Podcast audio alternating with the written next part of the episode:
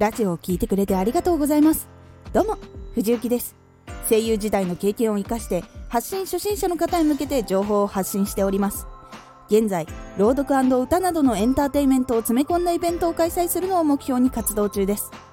今回は調理師や舞台の時の経験から疲れにくい体を作る方法をお話しします。今回は人間に必ず必要な睡眠についてお話しします。疲れていてもすぐに眠ることができない時ってありませんか？他にも寝る時間をしっかり確保できないほど忙しいという方もいると思います。これかなりしんどいんですよね。なので効率よく睡眠をとる方法をお伝えできればと思います。睡眠の質を上げる過ごし方。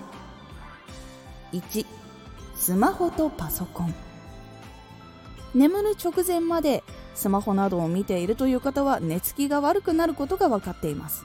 原因は情報が刺激的だったりスマホから発せられる PC からも発せられるブルーライトが原因とも言われています。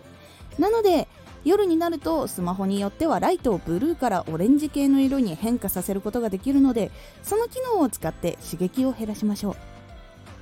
寝る以外にも1日通して使っている時間が長い人は寝つきにくいというデータもあるそうです。もし体が辛い時は操作する時間を少し減らしてみるといいと思います。2眠る時間の3時間以内の食事。消化している間眠ってしまうと消化を続けたまま眠ってしまうので疲れが抜けにくくなってしまいます。他にもタンパク質の摂取量が少ない人は眠りの質が落ちるとも言われています。カフェインや寝酒喫煙も睡眠低下の原因になるので避けた方がいいです。3朝は光を取り入れる。眠るのが遅くなった時以外は光を取り入れることで自然と目覚めやすくなり体に光が当たることで体内時計を元に戻してくれる効果があります。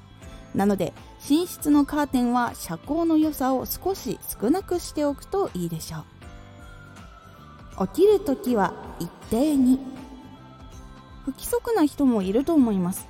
そういう方は睡眠がしやすい環境を整えて眠くなったら寝て起きる時間をできるだけ一定にすることで質が保たれます。仕事柄や環境でできないこともあると思います。できそうな時に実行してみるのもいいと思います。今回のおすすめラジオ。今回は運動とストレッチのラジオをおすすめします。睡眠以外にも疲労回復をお手伝いしてくれるので気になった方はぜひ聞いてみてください。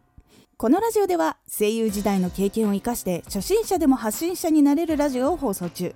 最新情報を逃さず受け取りたい方はフォローがおすすめです。アーティスト YouTuber 配信活動などで感じたことも発信していきますのでぜひ活動の参考にしてみてください。ではまた。